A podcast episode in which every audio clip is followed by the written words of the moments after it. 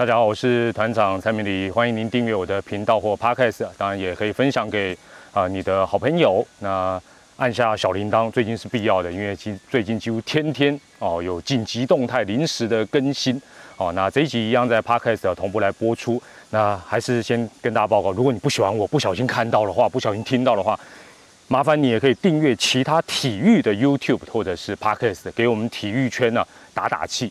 好，那。呃，这一集哦，呃，应该会有字幕啦，所以你现在看到如果没有字幕的影片的话呢，呃，或者是用听 podcast 的话，稍后应该抢先版之后哈，就会更更新为这个字幕版。好，那今天要跟大家讲的主题，当然还是跟中华职棒最近发生的事情啊是有关的，而且这个其实呃可以谈蛮多不同的一个层面。今天要谈什么呢？今天要谈的是棒球场神秘的小房间。棒球场神秘的小房间，我在刚刚在准备要讲鬼故事。这个农历七月，应该应该鬼故事该讲都讲了，但怎么还会讲神秘的小房间，或者是小房间里的秘密？问号哦，都可以了。好，其实哦，在台湾呢，基本上讲到小房间啊，讲到小房间三个字哦，通常都不是很正派，不是很震惊的东西。像团长是五年级生哦，我讲五年级生、六年级生应该都知道，以前在那个漫画店、租书店，或者是以前早期租录影带店哦、租片子的地方，哎，都会有所谓的小房间哦。那简单来讲就是，啊，你你看，大家弄摘啦，还要装，你不知道的，你应该是数位时代的人就不知道。这个五年级、六年级谁不知道小房间，对不对？男生专用十八禁，好不好？那听说啦，听说真的是听说。这个理容护肤啊，听说也有小房间，但是团长真的没去过。你看团长这个发型就知道，绝对是去纯男士理发店。哦，那讲到现在就已经楼歪了吗？怎么变成讨论小房间呢？哎，对，今天就是要讨论小房间。那最近当然对于球迷，中华这帮球迷来讲，只要一听到小房间，都 keep put，哦，甚至于隐隐约约好像听到最近在球场有人对着球场大喊。你们三个啊，你们三个最近都是流行小房间里有三个，你们三个给我从小房间滚动出来啊！从小房间不只是滚出来，要滚动出来啊！那我今天这一集就来讲一讲啊啊，团长对于小房间的几个看法跟建议，好不好？首先第一个，这个之前已经讲过，但我必须要再说明，是因为很多人还是同样的一个问题一直在谈。电视辅助判决的审阅小组，基本上他跟场上的裁判，他们其实是各司其职，没有冲突的，各司其职没有冲突的。而且目前至少到目前为止，他们除了电视辅助判决有一个这个联系上的连结之外，在比赛当中，他们是没有什么互动跟工作上的一个互相配合。哦，也就是说，基本上。即便这个审阅小组有资深老鸟裁判，他基本上不会去干预场场上的判决哦。场上怎么判，他不会在那边使眼色说：“哎，外交海，外交海啊！”或者说：“哎，out out。”他这边答案号不会，至少目前是这样子。好，那我举个例子哦。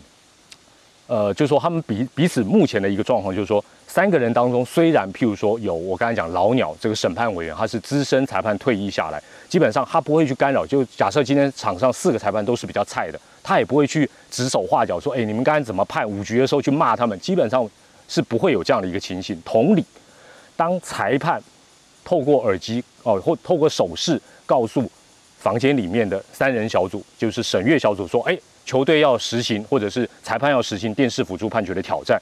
接下来通知完之后，接下来就不是裁判的事情，场上裁判就跟他们无关了。接下来就是三人小组的事情，他们的一个权责。那裁判只剩下什么？就是哎，他们看完之后，透过耳机告诉他们说，哎，我们刚才审阅的结果是维持原判，或者是要改判。所以基本上也不会因为说哦，场上有裁判长，场上就比较大。哦，那这个预备裁判如果是菜鸟哦，这个里面的话就不算数，不是，基本上是各司其职。我想这个再次的跟大家来强调。好，那最近大家当然争议比较多的是电视辅助判决审阅小组的他们这些人的资格问题。那这三个人，我想大家现在都已经知道是哪三个背景，就第一个是呃退役的资深裁判，那退下来当审判委员啊，这是第一个；第二个是当天的预备裁判；那第三个是联盟的。赛务主管哦，联盟的这个现场的主管，那大家当然最有意见的就是第三个，也就是联盟现场的主管。那目前据我所知道，原则上是有两位主要来担任这两，因为两地开打，常常是呃这两位固定是这两位来当。其中一个是呃这两个我都认识非常非常多年了哈。坦白讲，有没有交情什么其实不重要，重要是我接下来要讲，就是第一个是资深的记录员哦，那这大家可能有有些人都知道他们是谁。那第二个是这个赛务组的这个资深的干部。那大家在资深记录员跟赛务组的资深干部，又是对于后者，也就是赛务组的资深干部。基本上比较有意见，原因是因为他是赛务场务出身。第二个关键中的关键是九月十号爆发最大争议的那一天，他是三人小组其中之一。所以其实我觉得关键是后面这个啦。如果他不是那一天的，呃，这个等于是三个人之一的话，是另外一位是资深记录员，可能大家也会认为资深记录员是不哦不符合资格啊当这个审阅小组。但是我一直觉得，我必须再次强调，我个人觉得问题不是这三个人的身份背景，这这三个人的身份背景不是这一次最主要的问题，因为我之前也跟大家报告过，原本的电视辅助判决的挑战的过程是只由审判委员，就是这个资深的退役裁判，他一个人来决定，就他说了算哦，他被鬼遮眼就鬼遮眼哦，这当时来讲，事实上是一个很冒险的一个决定，后来才改由现在是多数决。也就是说，大家三个人一起下去看，假设没有共识啊，假设没有共识或者意见不一，那就投票。那这三个人呢，基本上票是一样大的，不会因为他是审判委员，他是老鸟裁判，预备裁判的票就比他小张，没有三票就是一样大。那可能两票对一票哦，或者是如何如何，就多数决哦。再次的强调，基本上目前的一个方法是这样，所以基本上，呃，这样的一个方法是比以前一个人独断专行是好非常多。好，那接下来就是说，就算把大家最有争议的联盟现场主管改变成，譬如说有裁判背景、技术背景的人，有没有用？我个人觉得没用。为什么？因为大家还是会讲啊，这三个人都联盟的，都一挂的啊，都偏谁啊？什么？基本上，这这基本上你把这这个联盟主管改成谁，或者是变成五个人、八个人，我觉得基本上是没用。那现行架构，我为什么讲现行架构是 OK 的？就这三个人基本上是 OK 的。原因很简单，大家想一下，现在大部分的电视辅助判决的挑战都在看什么？都在看什么？都在看快或慢、早或晚、有跟没有。没有统计了，但是我相信占了百分之九十五以上，都是没有什么技术成分，都是看看拍的清不清楚，能不能够维持或者是推翻原本的判决，纯粹就是看快慢、早晚有无。你想想看，是不是这样？九成五以上。所以基本上，你说是不是需要这三个这么专业的人来看这百分之九十五以上的 case？那你说有没有技术成分的这种挑战需要去 check？有啊，现阶段有技术含量的只有两项，一个就是最近炒得最沸沸扬扬的本垒攻防战，另外一个就是华垒，然后是不是造成双杀的阻挡等等，就这两个 play，这两个很少发生了，九成五都是看那些比较简单的啦，是不是这样子？那你说，哎，那个擦棒，呃，这个擦棒球或者是自打球或者是那个触身球，那个很专业，哪有啊？那个就是看拍不拍，拍拍得清楚，拍不清楚而已，打来卖 pen 啊了。好，所以我觉得基本上呢，也不用这三个这么专业的，派三个大公无私、擅长键盘运动的乡民来执行这项任务就 OK 了。为什么？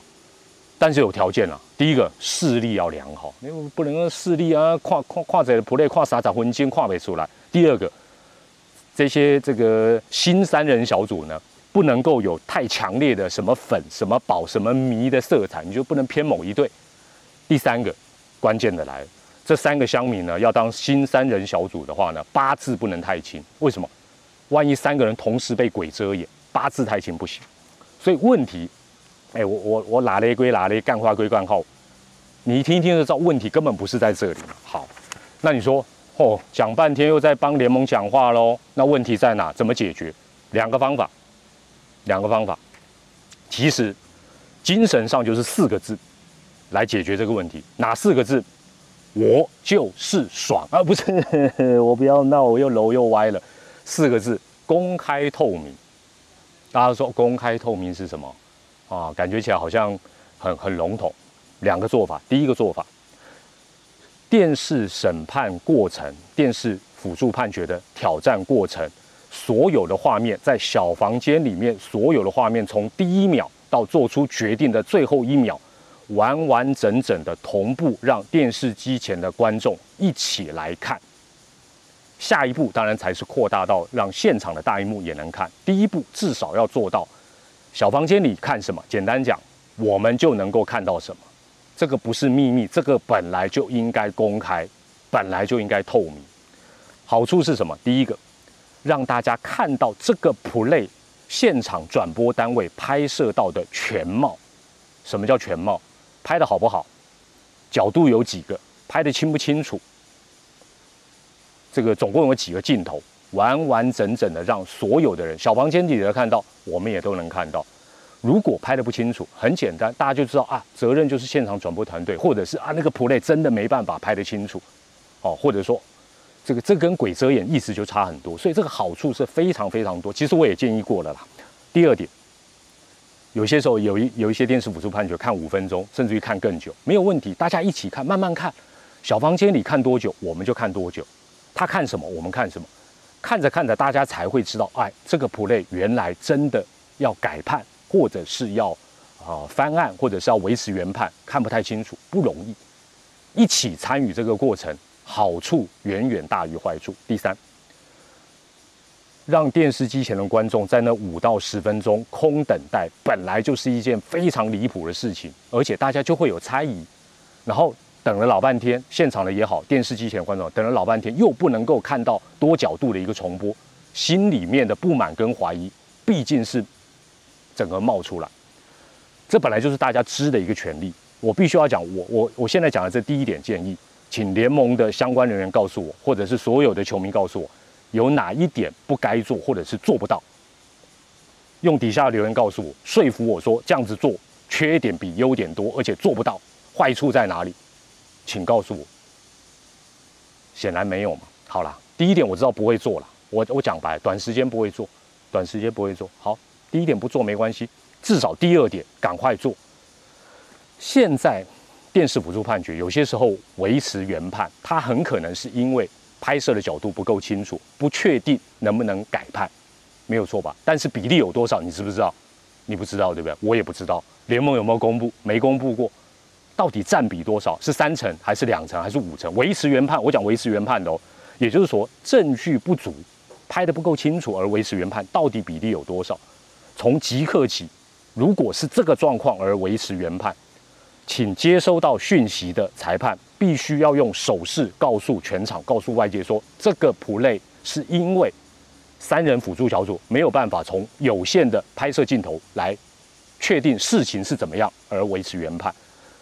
所以我们也可以做一个手势的甄选啊，就是说如果遇到这个状况，对不对？就用最流行的鬼遮眼，然后再 safe 哦，或者是。out，哎，大家都说哦，原来这是因为看不清楚才维持原判。那当然也可以用比较复古流行的，像这个黑色锥麒麟致敬的，用这样，哦，然后再做判决，大家就知道哦，原来这是看不清楚啊，或者鬼遮眼，呃，鬼遮眼，哦，看不清楚，维持原判。否则大家到底想说你是因为看清楚而维持原判，还是没有看清楚而维持原判？这个差别非常大。举例来讲，九月十一号统一师的陈杰宪那一个球，他认为是他被打到，我认为他不会说谎，但是后来应该是维持原判，认为是一个擦棒球。其实大家气的不是说，哎呀很明不明显，而是说你维持原判是你看得出来是擦棒球，还是看不出来是擦棒球而维持原判，这个差别非常非常的大，是因为你看得清楚还是看不清楚。这个可以减少非常非常多的争议，而且我再次的强调，这也是所有关心中华职棒的球迷知的权利。这两项都是知的权利。讲到这里，进入到尾声，你觉得团长建议今天建议的谈的有没有道理？尤其是这两点建议，可行度高不高？然后有没有道理？如果你觉得很有道理，我就要跟你说声抱歉。为什么？因为我所了解的中华职棒常常都是越有道理的。他越不太会去做，或者是越晚才会去做。三人小组里面也有很多我的老朋友会看我的视频，会看我的影片，会听我的 podcast。我必须要讲，我这两点建议要不要做？坦白讲，我必须说随便你，你们就自求多福。如果你们觉得争议还不够，质疑还不够的话，那你们就维持现行的办法，继续的，好像哎让大家啊不猜疑你们的行为。究竟是要让阳光照进你的小房间，还是让大家一直觉得你们就是在黑箱作业？这是联盟你自己这些人的一个选择。当然，我知道你们有很多为难的地方，但是有些可以做的，马上就做，不要再拖到明年再做，什么时候再做？哦，要开一个什么大会再做，好不好？这是我非常良心的建议。但是最后我必须讲，身为五年级的我，真的很怀念。球场以外的那些小房间哦，我是团长蔡明迪，我们下回再见，拜拜。